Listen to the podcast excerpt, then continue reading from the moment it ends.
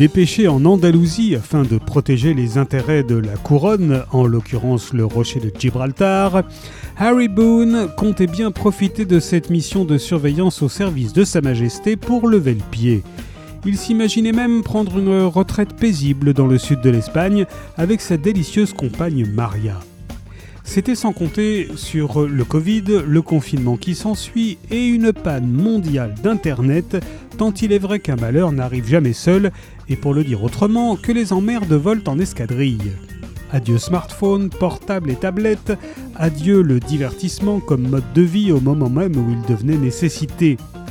Adieu les cinq sœurs, les fameuses GAFAM, qui régissaient nos misérables existences.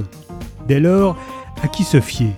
Bientôt, les peuples sortis malgré eux de la torpeur du web grondent, les gouvernements prennent peur et les tensions s'exacerbent.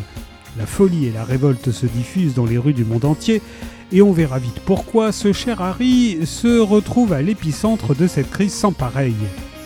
De quoi plonger notre héros qui ne goûte guère aux joies du numérique dans des abîmes de perplexité morale. Habilement écrit et doté d'une réflexion avisée sur notre société, se profile dans ce brillant roman d'espionnage un véritable questionnement sur notre rapport à Internet et à ses acteurs majeurs. Les cinq sœurs de Percy Kemp est paru au seuil.